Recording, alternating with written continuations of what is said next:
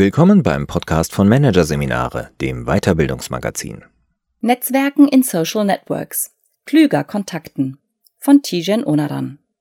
Kontakte, Follower, Friends. Das sind wichtige Währungen in den Social Networks. Je mehr, desto besser lautet die Devise. Doch besser wofür? Fürs Networking jedenfalls nicht. Denn um dieses sinnvoll zu betreiben, braucht es keine große Anzahl von Kontakten, meint Netzwerkexpertin Tijen Onaran. Ganz im Gegenteil. Den meisten dürfte es bereits aufgefallen sein. Bei genauer Überlegung ist es ziemlich seltsam. Und jetzt ist es auch wissenschaftlich belegt. Die meisten unserer Kontakte in unseren digitalen Netzwerken haben mehr Kontakte als wir selbst. Die Forscher der McGill University in Kanada, die in einer Studie den entsprechenden Beweis erbracht haben, sprechen in diesem Zusammenhang vom Freundschaftsparadox und erklären es so. Jene Gruppe, die in einem Netzwerk Millionen von Kontakten hat, ist vor allem mit Menschen vernetzt, die ebenfalls Millionen von Kontakten haben. Jene mit Tausenden von Kontakten sind mit jenen verbunden, die ebenfalls Tausende von Kontakten haben, und mit jenen, die Millionen von Kontakten haben. Jene, die Hunderte von Kontakten haben, sind mit jenen verbunden, die Hunderte von Kontakten haben, Tausende von Kontakten und Millionen von Kontakten und so weiter. Das Ende des Liedes ist klar. Da wir mindestens so toll sein wollen wie die anderen, oder wie die Wissenschaft es ausdrückt, uns im sozialen Vergleich immer nach oben orientieren, brauchen wir mehr Kontakte, mehr Follower, mehr Likes, mehr, mehr, mehr. Das Wettrennen geht los. Und was dabei auf der Strecke bleibt, ist das, was das Netzwerken eigentlich ausmacht. Die Berichterstattung zum Rennen klingt dann etwa so. Wow, habe gerade die Tausendermarke geknackt. Oder freue mich über meinen fünftausendsten Kontakt und auf die nächsten fünftausend. Auch die Titel von Networking-Büchern bleiben von solchen Formulierungen nicht verschont. Tausend Kontakte, hunderttausend Leads, ein Wahnsinn. Denn das heißt ja tausendmal respektive hunderttausendmal so gutes und nachhaltiges Netzwerken, oder? Eher nicht. In der Wirklichkeit läuft es doch häufig so. Es poppt eine neue Kontaktanfrage auf dem Bildschirm auf, in der so etwas steht wie Ihr Profil spricht mich an, ich würde mich gerne mit Ihnen vernetzen. Okay, bang, ein neuer Netzwerkkontakt. Manchmal gibt es auch gar keine persönliche Nachricht, einfach nur eine Kontaktanfrage, vielleicht noch mit einer Standardformulierung vom Netzwerk versehen. Und trotzdem wird oft genug auf Annehmen geklickt, selbst dann, wenn man die anfragende Person ungefähr genauso gut kennt wie die Einwohnerzahl von Recklinghausen. Denn ein Kontakt mehr bedeutet schließlich ein Reputationspunkt mehr. Wir haben das Gefühl, die eigene Bedeutung um eins zu steigern, ohne Aufwand und ohne Kosten. Tatsächlich entstehen uns durch diese Strategie der mehr oder weniger wahllosen Vernetzung jedoch sehr wohl Kosten. Genauer gesagt, der Wert, den die digitalen Plattformen für uns haben, sinkt.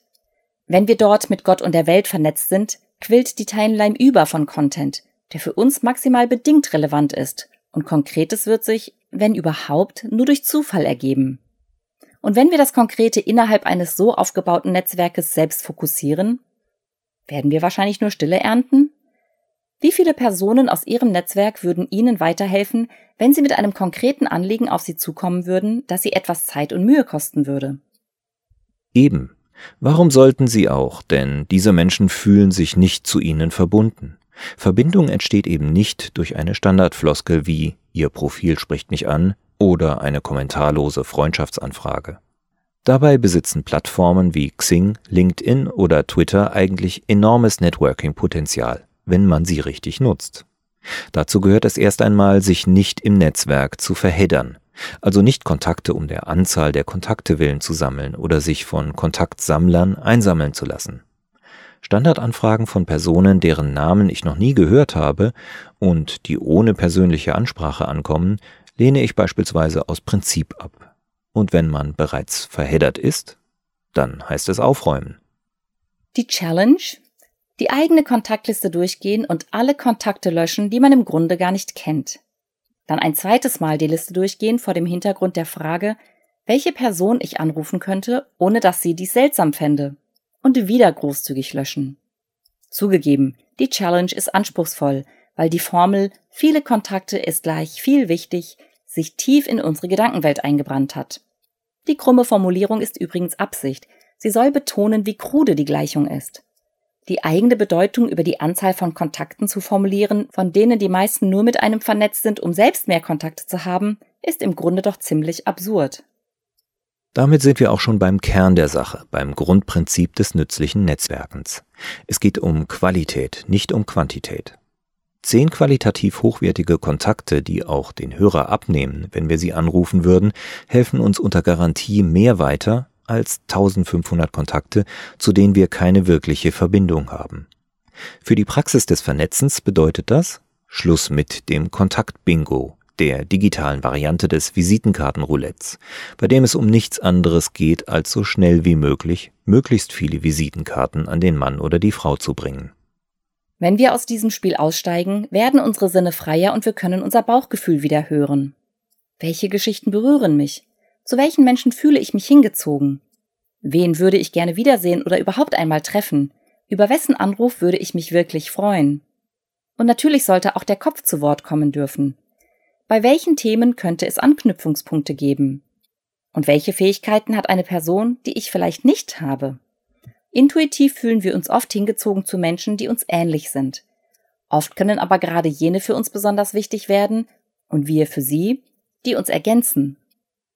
Die Antworten auf letztere Fragen sollten wir diesen Personen dann auch schreiben, wenn wir sie über ein Social Network erstmals kontaktieren. Statt Standardfloskeln wie ich finde Ihr Profil interessant oder noch nichtssagender, ich würde mich gerne mit Ihnen vernetzen.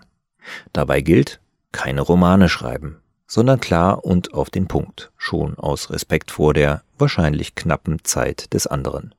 Was man zudem machen kann, ihr oder ihm ganz direkt die Möglichkeit zum Ablehnen bieten. Nach dem Motto, wenn Sie hier keine Anknüpfungspunkte sehen, bitte ich um Nichtbestätigung meiner Kontaktanfrage. So kann mitunter verhindert werden, dass ein neuer, toter Kontakt entsteht, der nichts anderes leistet, als das Netzwerk zu verstopfen. Auch beim nächsten wichtigen Schritt des Netzwerkens ist Qualität wieder Queen. Es geht darum, Qualität in die Beziehung zu den eigenen Kontakten zu bringen.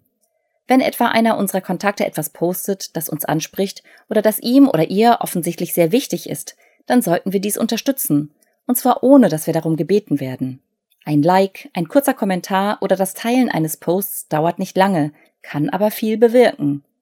Die Kunst besteht auch hier darin, das richtige Maß zu finden. Also auch nicht zum Stalker oder zum Schatten einer Person, noch zum Spammer werden, der alles teilt und kommentiert, was diese postet.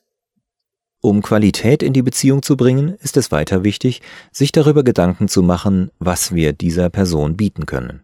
Das heißt nicht, dass wir gleich ins Geschäft der Jobvermittlung einsteigen sollten. Oft sind es Kleinigkeiten, die den großen Unterschied machen. Das kann ein Tipp im Freizeitbereich sein, der Hinweis auf einen spannenden Text, den wir entdeckt haben und der für den Kontakt relevant sein könnte, oder auf ein Projekt aus dem eigenen Unternehmen, das sehr gut zur Expertise des Kontaktes passt.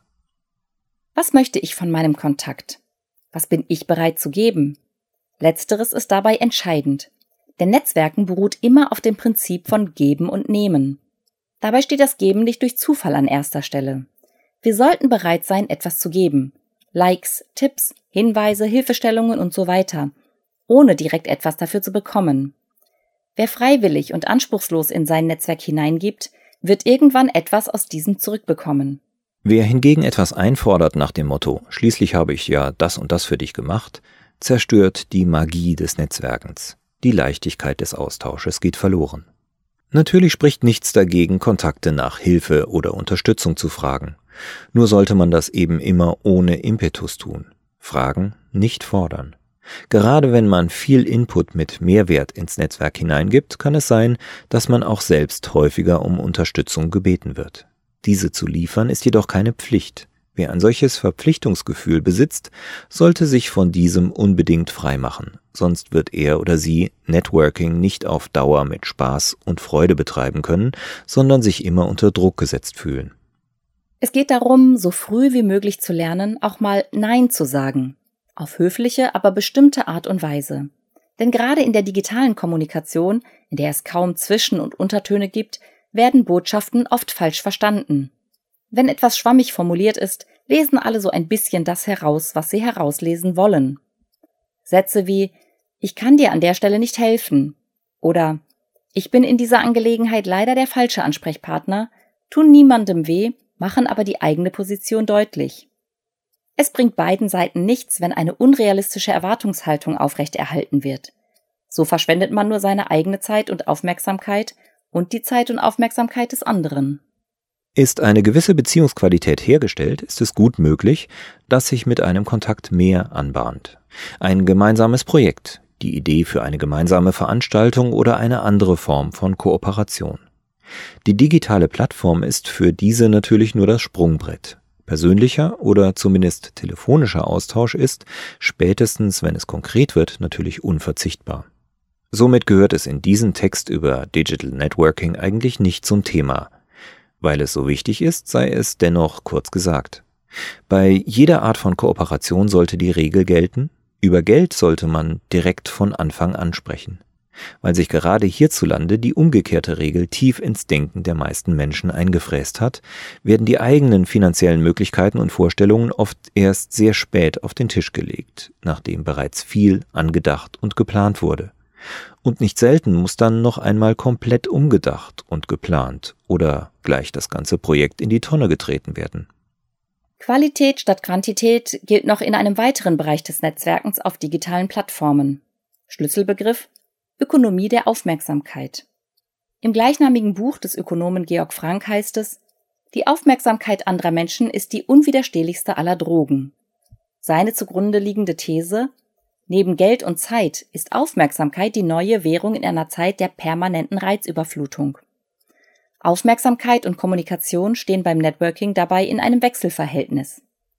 Einerseits kommunizieren wir, um Aufmerksamkeit zu erregen um anderen Menschen zu zeigen, womit wir uns aktuell beschäftigen und womit wir uns in Zukunft beschäftigen wollen. Andererseits machen das aber auch alle anderen in unserem Netzwerk. Am Ende heißt es dann, wer schreit am lautesten und wem gelingt es dadurch, jeden Tag ganz oben in der Timeline zu erscheinen. Die Konsequenz aus Sicht jedes Einzelnen ist ein Content Contact Communication Overload. Die Konsequenz aus allgemeinerer Perspektive die Qualität des Inputs bleibt unweigerlich auf der Strecke. Ein einfaches Prinzip hilft, um beidem entgegenzuwirken und sich gleichzeitig positiv von den Schreihälsen abzuheben. Biete Mehrwert. Und zwar bei jedem Posting, jedem Linktipp, jedem Beitrag, der ins eigene Netzwerk hineingegeben wird. Welchen Wert hat das, was ich von mir gebe, außer mich nach oben zu bringen? Beinhaltet es interessante Informationen oder Hinweise, die weiterhelfen? Oder besitzt es einen Unterhaltungswert? Wer Wert liefert, wird wertgeschätzt. Wer im digitalen Netzwerk nur laut schreit, geht auf den Keks und wird von vielen irgendwann stumm geschaltet, sprich seine Beiträge werden nicht mehr angezeigt. Die Gefahr, bei zu lautem Geschrei entfreundet oder entkontaktet zu werden, ist dagegen recht klein, denn dann würde der oder die andere ja einen Kontakt verlieren und damit einen Bedeutungspunkt.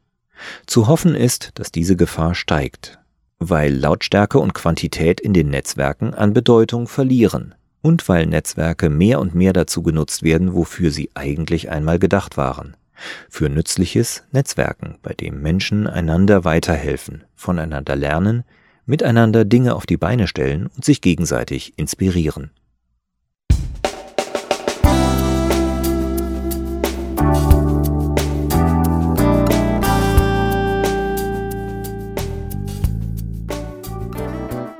Sie hörten den Artikel Netzwerken in Social Networks, Klüger-Kontakten von Tijen Onaran aus der Ausgabe Juli 2019 von Managerseminare, produziert von Voiceletter. Weitere Podcasts aus der aktuellen Ausgabe behandeln die Themen Mindshifting für die neue Arbeitswelt, Tapetenwechsel im Kopf und Leadership und Tugenden, die Bad Five. Weitere interessante Inhalte finden Sie auf der Homepage unter managerseminare.de und im Newsblog unter managerseminare.de/blog.